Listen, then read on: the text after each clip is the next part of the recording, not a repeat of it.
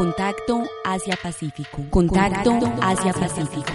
Acontecimientos, información y análisis de una región que está de cara al desarrollo y al mundo. Contacto Asia-Pacífico. Asia-Pacífico. Una realización del Centro de Estudios Asia-Pacífico de la Universidad EAFIT.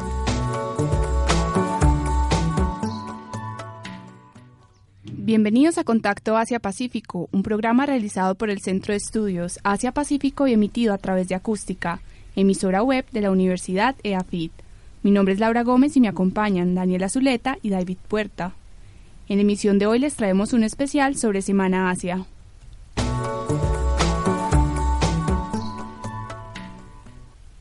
La semana pasada, entre el 19 y el 22 de agosto, tuvo lugar la octava versión de Semana Asia, evento que es realizado por el Centro de Estudios Asia-Pacífico de la Universidad EAFIT desde el 2007 y que este año tuvo como tema Encadenamientos Productivos en Asia-Pacífico, Experiencias para América Latina. Durante estos cuatro días se llevaron a cabo diversas conferencias. El 20 de agosto contamos con la presencia de la embajadora de Indonesia en Colombia, Su Excelencia Ibu Tri Mulyani, quien realizó una presentación sobre el rol de Indonesia en el Asia-Pacífico y su relación con Colombia. Asimismo, contamos con la presencia del doctor Daniel Ken Molina, del Banco Interamericano de Desarrollo BID, quien habló sobre los encadenamientos productivos en Asia y América Latina, y de Juan Camilo Nariño de la ANDI, cuya intervención giró en torno a la importancia de la Alianza del Pacífico para Colombia. Igualmente contamos con la presencia de expertos en la región, como el doctor Francisco Monge, del Ministerio de Comercio Exterior de Costa Rica, cuya conferencia se tituló Cadenas Globales de Valor, un avión propulsado por Asia que hay que abordar, y con el académico Juan Felipe López Aimes, quien habló sobre encadenamientos productivos en el sureste de Asia, integración a las redes globales con empresas locales. Durante la segunda jornada académica, realizada el jueves 21 de agosto, Javier Díaz, presidente de Analdex, ofreció una charla sobre la importancia del mercado asiático para las empresas exportadoras colombianas. También se realizaron dos foros empresariales, en el primero titulado El rol de China en los encadenamientos productivos y moderado por el doctor Ricardo Duarte, presidente de la Cámara Colombo-China de Inversión y Comercio, participaron Cipriano López de Industrias ASEF y Miguel Fernando Londoño del Grupo Corbeta. El segundo foro, titulado Oportunidades de Encadenamientos Productivos de Colombia con Asia-Pacífico, fue moderado por Adriana Roldán del Centro de Estudios Asia-Pacífico y contó con la participación del doctor Francisco Sierra, presidente de Incolmotos Yamaha, Carlos Enrique Piedraíta, expresidente del Grupo Nutresa, y Carlos Eduardo Botero, presidente ejecutivo de Inex Moda. Como todos los años, paralelamente a la agenda académica se desarrolló una agenda cultural que incluyó las exposiciones Arte de Indonesia y Fotografía de Vietnam, una degustación gastronómica y una muestra de vestidos tradicionales y batik de Indonesia, ofrecidas por la Embajada de este país. Respecto a esta última realizada el 21 de agosto, la analista de plataformas comerciales de Inex Moda, Amalia Toro, nos cuenta cuáles son sus apreciaciones sobre el desfile. En la muestra de la diseñadora que se llevó a cabo en la Universidad de AFIT durante la Feria de Asia Pacífico se pudo apreciar que los trajes eran sumamente elaborados, casi todos hechos a mano, con mucho uso de color, de chaquiras, que son usados para las fiestas de matrimonios, para las galas con gente importante del país. Además de esto se puede ver el uso de las telas típicas de este de este lugar que son muy coloridas y todos los trajes son muy ceñidos al cuerpo, el cual enmarca la silueta de las personas. En realidad es un trabajo muy bonito que hace esta diseñadora y es de aplaudir el trabajo a mano que tienen porque en realidad es muy elaborado y qué rico tener la oportunidad que EAFIT traiga a estos diseñadores para que cada vez vamos conociendo aquí en Colombia un poco más de la moda que se ve alrededor del mundo. El 20 de agosto se realizó la ceremonia de apertura del evento con la presencia de Su Excelencia Ibu Triedi Mulyani, embajadora de Indonesia en Colombia, quien en su intervención habló sobre el papel que juega Indonesia en el Asia-Pacífico y su relación con Colombia, y resaltó el calor humano de los ciudadanos como una de las similitudes entre estas dos culturas. Por otro lado, se mencionó el quincuagésimo aniversario de las relaciones diplomáticas entre Colombia e Indonesia. A continuación, la embajadora Mulyani nos cuenta un poco acerca de las oportunidades de becas académicas que ofrece el gobierno de Indonesia a los colombianos. I'm ready.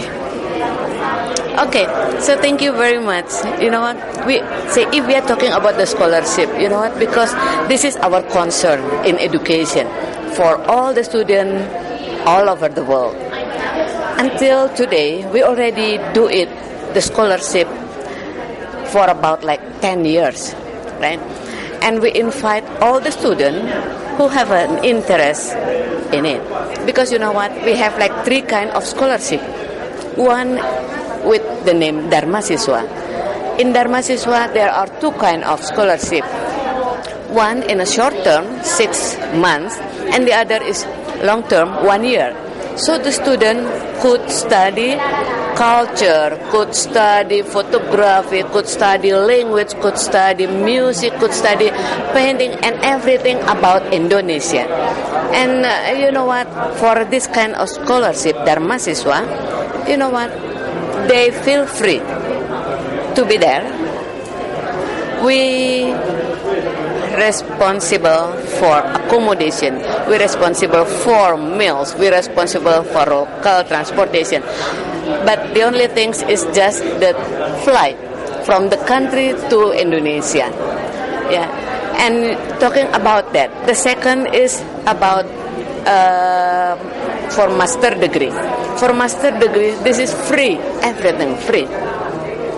The third is for the professor visit and researcher. This is also all free. So ticket and everything is free. So this is very interesting because you know what? If we are talking about this, so far we can exchange our experience. So far we can exchange our knowledge. And for the student, this is very important to make it wider, to make it more know about other countries.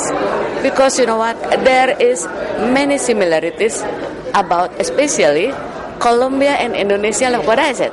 So it's good for us to know each other especially about not only culture but also other things about both countries Luego de la ceremonia de apertura, el doctor Daniel Ken Molina, especialista en economía, integración y comercio del BID, habló sobre las posibilidades de desarrollar encadenamientos productivos en Asia y América Latina. A continuación, el doctor Molina nos comenta lo que podría aprender Colombia de la región asiática para tener un papel más activo en los encadenamientos productivos. Pues yo creo que la industria colombiana va a aprender a escoger bien sus batallas eh, en ese sentido que identificar muy bien el tipo de producto que quiero poner dentro de la cadena global de valor. Eh, no es lo mismo competir en, en productos finales a productos intermedios y ahí hay que hacer varias preguntas, es qué tipo de producto quiero poner, en qué parte de la cadena quiero incursionar eh, y si quiero moverme dentro de la cadena. Esas son tres preguntas que hacen que el exportador tenga que pensar no solo en un periodo, sino a mediano y a largo plazo. Durante las horas de la tarde, el señor Juan Camilo Nariño, vicepresidente de Comercio Exterior y Encanamientos Productivos de la ANDI, quien habló sobre la importancia de la Alianza del Pacífico para Colombia, nos comparte los retos y oportunidades que tiene la industria colombiana como miembro de esta iniciativa. Yo creo que Colombia tiene la industria nacional, tiene, unas enormes oportunidades. No de venderle a 46 millones de colombianos, 47 millones de colombianos, sino a 209 millones de habitantes. Y ahí en eso, en esos 150 millones de personas, de consumidores de diferencia, pues hay enormes retos. Y la industria, el sector privado colombiano debe ajustarse para lograr vender más internamente en la región y venderle más a otros países con sinergias y productividades que se logran a partir de la Unión. Pero sin duda Colombia tiene unas oportunidades y el sector privado colombiano tiene unas oportunidades grandísimas que tenemos que saber aprovechar. Y ese aprovechamiento pasa por generar unas mejores condiciones internas a las compañías unas mejores condiciones de competitividad, de costos logísticos, de costos de energía, de costos laborales. Eh, y también pasa por educación, por innovación, digamos, como la tarea pendiente de siempre, que ahora con estos acuerdos se hace más evidente y urgente. La intervención del doctor Francisco Monge, subdirector general de la Dirección General de Comercio Exterior del Ministerio de Comercio Exterior de Costa Rica, giró en torno a las diferentes iniciativas que han sido lideradas en Costa Rica para el desarrollo e inserción de este país en las cadenas de valor globales. Durante su conferencia habló sobre la iniciativa Hecho en el Mundo de la Organización Mundial del Comercio, la cual no ha logrado generar el nivel de credibilidad esperado, pues aún se considera China como la fábrica del mundo. El doctor Francisco Monge nos comparte sus argumentos para desvirtuar esta percepción. Creo que si la iniciativa hecho en el mundo no hubiera generado un nivel bueno de credibilidad, no hay ninguna razón para que otros organismos internacionales como la eh, Organización para la Cooperación y el Desarrollo Económico decidieran involucrarse tan activamente y hay otros organismos internacionales, el Banco Mundial, el Banco Interamericano de Desarrollo, la misma ah, Organización Internacional del Trabajo, etcétera, decidieran de una manera tan eh, clara, tan fuerte, involucrarse en proyectos de investigación de este tipo. Eh, ciertamente es difícil cambiar la percepción mundial de que las cosas son hechas en China, pero eh, la misma dinámica de los mercados va cada vez dándole más fuerza a este argumento de que China en realidad es un ensamblador y de que hay muchas oportunidades para los países de integrarse a los esquemas de producción mundial que ahora están dispersos por todo el mundo. Entonces yo creo que esta iniciativa es una iniciativa que está vigente, que tiene fuerza eh, y que está generando cada vez más resultados para entender mejor el fenómeno de las redes globales de producción. El día finalizó con la presentación del doctor Juan Felipe López Aimes, investigador del Centro de Estudios Asiáticos de la Universidad Autónoma de Nuevo León en México, quien expuso cómo ha sido el desarrollo de los encadenamientos productivos en el sureste de Asia y las ventajas y desventajas que estos han traído a dichos países. A continuación, el doctor López Aimes nos comenta cómo ha sido la inserción de México a la región Asia-Pacífico. México, y la inserción de México Asia-Pacífico, yo creo que es más bien, más bien al revés. Asia-Pacífico se ha insertado en México, porque la estrategia de México hacia, hacia el Pacífico es muy pasiva y muy reactiva. No hay una estrategia eh, clara ah, de qué, qué podemos hacer con, con Asia y en Asia, más que exportar algunas cosas de productos primarios sin nada de valor agregado. En cambio, estamos en una, en, una etapa en donde Asia está en expansión y utilizan a México como plataforma de exportación a Estados Unidos. Y también, pero en menor medida, como mercado interno y como plataforma de exportación al resto de América Latina. Y bueno, México tiene lazos muy antiguos con algunos países de Asia Pacífico como Japón y con China, más recientes con Corea, pero en lo que también importa mucho en la actualidad es en las relaciones eh, comerciales y de inversión y en ese sentido pues México es un país abierto eh, las principales empresas eh, japonesas y chinas y coreanas perdón bueno y algunas chinas posiblemente tengan tienen ya una presencia en México tanto de manufacturas como de pues de, presencia comercial y México lo ha hecho a partir de un modelo de económico abierto al comercio y a la inversión que esto puede tener consecuencias eh, eh, domésticas en el caso de México de algunas empresas eh, mexicanas pues no han logrado sobrevivir la competencia este o, que la inserción de México en las cadenas productivas de las empresas asiáticas a lo mejor no esté en las condiciones más ventajosas pues sí eso eso también es cierto ¿no? Que, es algo en lo que habría que trabajar para que sea una inserción recíproca y no simplemente seamos eh, receptores de la influencia y del capital y del poderío de las empresas asiáticas. Para continuar nuestro especial sobre Semana Asia 2014, el 21 de agosto iniciamos la jornada con la conferencia del presidente de Analdex, Javier Díaz, quien habló sobre la importancia que tiene el mercado asiático para las empresas exportadoras colombianas y cómo se deben aprovechar las oportunidades generadas por las recientes negociaciones de acuerdos comerciales. El señor Díaz nos cuenta sobre las recomendaciones que le daría a las pequeñas y medianas empresas colombianas que están considerando iniciar exportaciones hacia el mercado asiático. Yo, diría que lo, lo primero es información. Tenemos que informarnos sobre el mercado asiático, qué es, qué está consumiendo, qué está comprando, de dónde está comprando. Eh, si es posible viajar y conocer esos mercados resulta fundamental. Lo que yo digo, vitrinear, ir y conocer y saber qué es lo que están haciendo, eso resulta fundamental. Y el otro elemento es el tema cultural. Esa es una cultura totalmente diferente a la nuestra y por lo tanto ese es un elemento que tenemos que entrar a conocer. En Asia, particularmente en China, en Japón, eh, no se hace negocios con el primero que aparece eh, ofreciendo el menor precio. Eh, primero hay una relación personal, primero se conoce la persona, se hace relación personal y después se empieza a hablar de, de negocios. En muchos casos aquí la costumbre es que eh, invitamos a la persona a almorzar y en el almuerzo hablamos de negocios. Allá es un pecado. Eh, eh, si usted hace eso, pierde el negocio. Usted sienta a almorzar con la persona y empiezan a hablar de usted como persona, contarle qué le gusta, etcétera, etcétera, pero no se habla de negocios. creo que esos son tips que, que uno tiene que entender si quiere tener éxito en esos mercados. Luego se realizó el foro empresarial El rol de China en los encadenamientos productivos, en donde se expusieron experiencias y enseñanzas de las relaciones con China de Industrias ACEP, Corbeta SA y Fotón. A continuación, Cipriano López, gerente general de Industrias ACEP, nos cuenta lo que podría aprender Colombia de China para tener un papel más activo en el mercado internacional. Colombia tiene mucho que aprender de China. Lo primero es la disciplina, el rigor, la tenacidad eh, la perseverancia, porque China se trazó una meta y era volverse la economía número uno del mundo.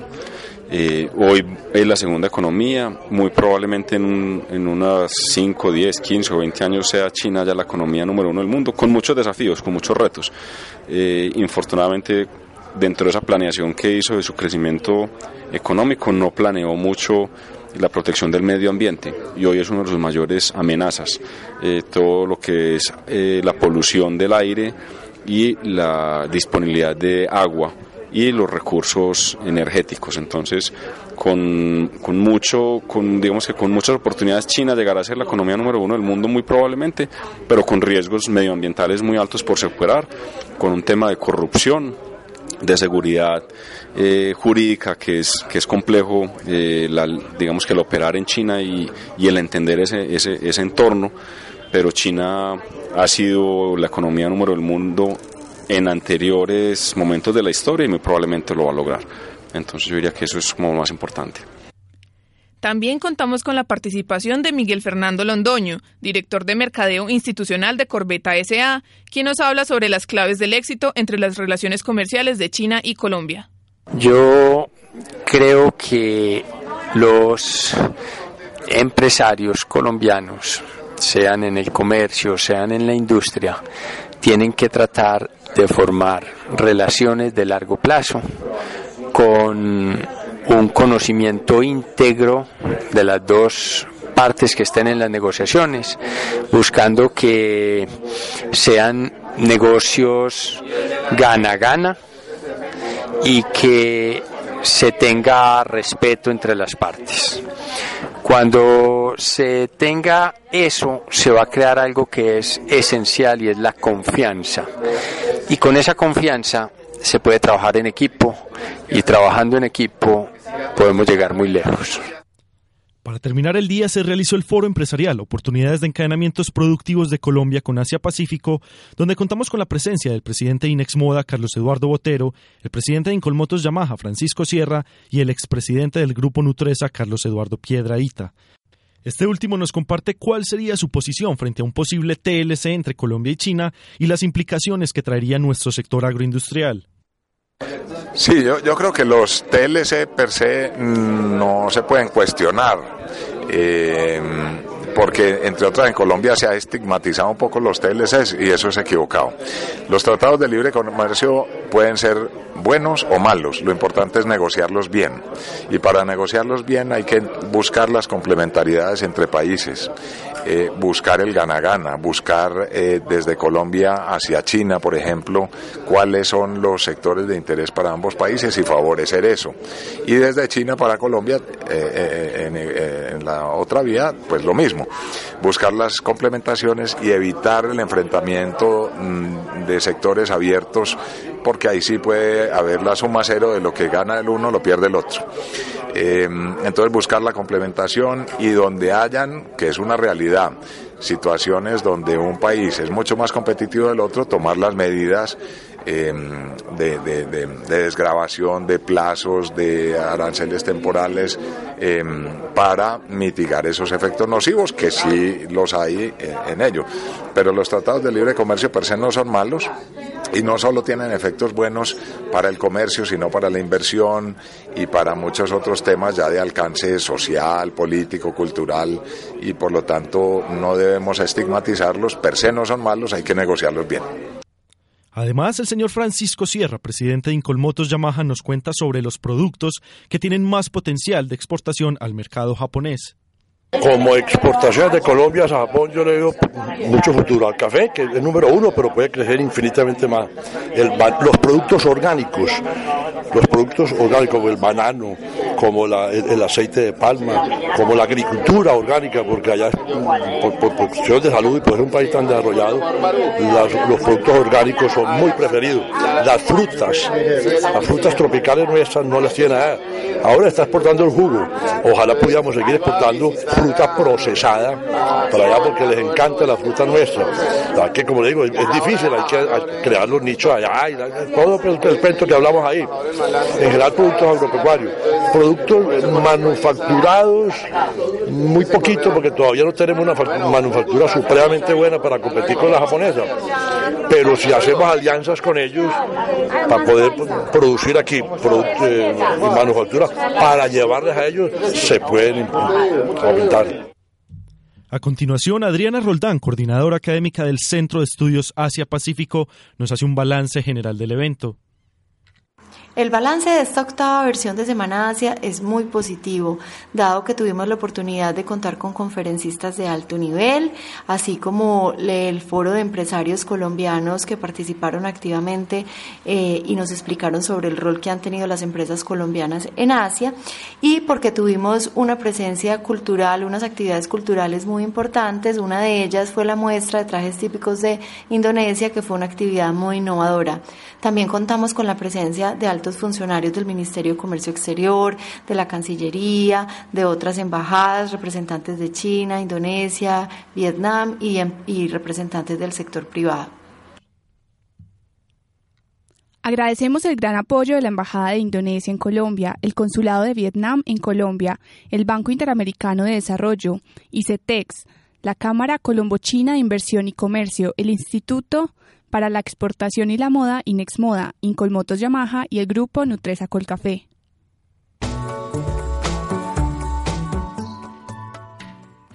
Hemos llegado al final de nuestra emisión. Los invitamos a escuchar el próximo programa de Contacto Asia-Pacífico, ahora en señal en vivo, todos los martes y jueves a las dos y media de la tarde y los domingos a las cuatro y media, por la emisora web acústica.eafit.edu.co. Muchas gracias a nuestros oyentes. Contacto Asia-Pacífico. Contacto Asia-Pacífico. Acontecimientos, información y análisis de una región que está de cara al desarrollo y al mundo.